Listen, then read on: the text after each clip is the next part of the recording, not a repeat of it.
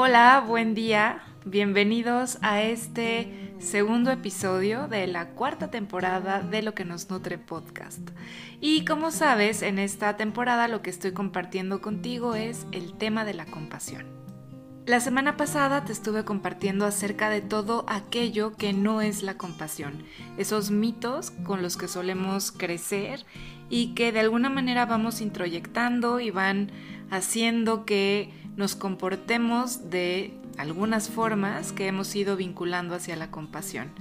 Pero el día de hoy quiero compartirte acerca de algo muy importante y es sobre si se puede aprender la compasión.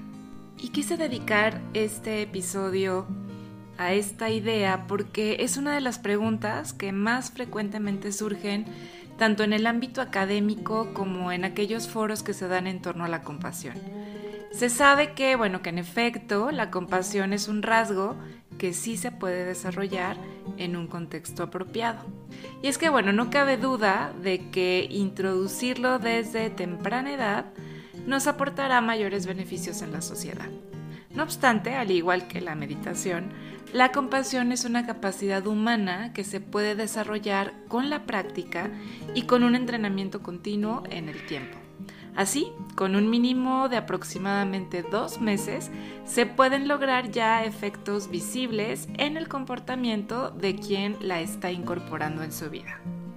Por ejemplo, el Dr. Waters y sus investigadores observaron a un grupo de niños que a medida que crecían y que iban buscando dinámicas familiares, parecían tornarse mucho más empáticos y compasivos.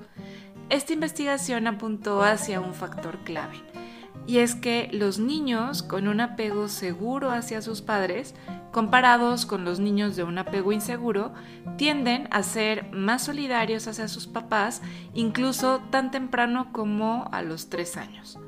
Y en otra investigación, la doctora Mary Main y Carol George descubrieron que los padres abusivos que recurren a la violencia física tienen niños mucho menos solidarios. También podemos ver que los psicólogos del desarrollo, tales como Nancy Eisenberg y Richard Fapes, se interesaron en comparar dos estilos parentales específicos. Así comprobaron cómo los padres que utilizan más frecuentemente la inducción e invitan a sus hijos a razonar cuando han hecho algún daño, instándolos a pensar acerca de las consecuencias de sus acciones y cómo estas acciones han herido a otros, tienen hijos más compasivos. En el lado contrario tendríamos a aquellos padres que confían un poco más en el uso del poder, simplemente afirmando lo que es correcto e incorrecto sin dar una explicación razonable al niño, recurriendo más frecuentemente al castigo físico o a las fuertes respuestas emocionales de enojo. Estos niños demuestran tener menos habilidades para ser compasivos en su vida adulta. Así que una vez más se confirma que la forma en que educamos a nuestros hijos influye en gran medida en los comportamientos que estos desarrollarán en su entorno. Es decir, los padres también pueden enseñar la compasión a través del ejemplo. En un emblemático estudio sobre altruismo de Pearl y Samuel Oliner, se descubrió que los hijos que tienen padres compasivos tienden a ser más altruistas. Y estos autores realizaron un estudio donde comprobaron que los hijos de aquellos alemanes que ayudaron a rescatar judíos durante el holocausto nazi priorizaban en su vida adulta la compasión y el altruismo. Además, hoy se sabe también que la práctica de la meditación, tanto en adultos como en niños, aumenta esta capacidad compasiva de quienes la practican. Y respecto a esto, investigadores del grupo de emociones sociales de la Universidad del Nordeste y especialistas de la Universidad de Harvard realizaron un estudio centrado en los beneficios sociales e interpersonales de la meditación, así como su impacto en la compasión hacia el prójimo. La investigación que fue publicada en la revista Psychological Science se llevó a cabo con una muestra de 36 personas a las que se dividió en dos grupos. Uno de los grupos recibió durante ocho semanas un entrenamiento basado en dos tipos diferentes de meditación.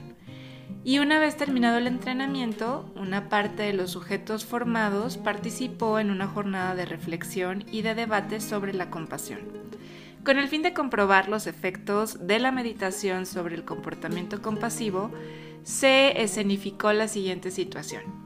En una sala de espera llena, se sentó a dos actores y a un participante de la investigación. Mientras éste esperaba para ser atendido, un tercer actor entraba en la sala usando muletas y trataba de sentarse mientras fingía sentir un gran dolor físico. El papel de los otros actores era el de ignorar al hombre con muletas, fijando la mirada en un libro o en un teléfono móvil. Los datos mostraron que más del 50% de los participantes que recibieron el entrenamiento en meditación acudieron en ayuda de la persona con las muletas y únicamente el 15% de aquellos que no fueron formados en esta técnica decidió hacer algo por él. Y en base a estos resultados es que los investigadores concluyeron que la práctica de la meditación hace que los individuos actúen de una forma mucho más altruista. Así que bueno, para continuar yo te invito a que puedas llevar las siguientes preguntas y reflexiones a tu diario personal. La pregunta número uno sería, ¿qué comportamientos compasivos sientes que has aprendido de tus padres? Y la pregunta número dos, ¿en qué momentos de tu vida actual te gustaría poner más en práctica esta actitud compasiva? Y hasta este punto no te imaginas cómo me encantaría poder platicar contigo que me escuchas acerca de las reflexiones que van brotando. Creo que es un tema súper interesante y que nos deja muchas pistas para poder ir em, encontrando las diferentes formas en que podemos cultivar una actitud compasiva. Y es que con esta información me parece muy interesante cómo los papás tenemos en nuestras formas de crianza un recurso inigualable para poder desde ahí eh, contagiar el cultivo de una compasión y el actuar compasivo y cómo también si no fuimos dotados de ello podemos echar mano de algunos otros recursos para poderlo llevar a cabo. Y bueno, entonces para ir recapitulando un poco las ideas más importantes, vamos a revisarlas. La número uno, los niños con apego seguro hacia sus padres, comparados con los niños de apego inseguro, tienden a ser más solidarios hacia sus padres incluso tan pronto o a una edad tan temprana como los tres años. La pista número dos o clave número dos. Por el contrario, los padres que han sido abusivos o que recurren a la violencia física suelen tener niños menos solidarios. Punto número 3. Los padres también pueden enseñar la compasión a través del ejemplo. Y la clave número 4. Los investigadores han concluido que la práctica de la meditación hace que los individuos actúen de una forma más altruista. Y entonces ahora te invito a que pasemos a nuestra acción consciente para la semana. ¿Qué te parece si esta semana tratamos de poner en práctica la empatía? Ya que uno de los primeros pasos para poder desarrollar la compasión es desarrollar la empatía por los demás. Y bueno, si lo piensas en esta sociedad individualista, es muy normal que estemos muy, muy centrados solo en nuestro bienestar y que nos olvidemos del bienestar ajeno.